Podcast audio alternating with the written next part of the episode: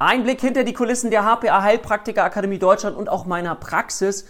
Und ich werde immer mal wieder gefragt, wie ich denn die Vorträge, die ich bei Firmen halte im Rahmen des betrieblichen Gesundheitsmanagements, wie ich die vorbereite. Und auch wenn jemand mich schon mal gesehen hat und denkt, Mensch, das geht mir alles so leicht von der Hand, dann ist das nicht so, sondern die Vorträge sind auch wirklich richtig vorbereitet. Das heißt, ich teste bestimmte Dinge.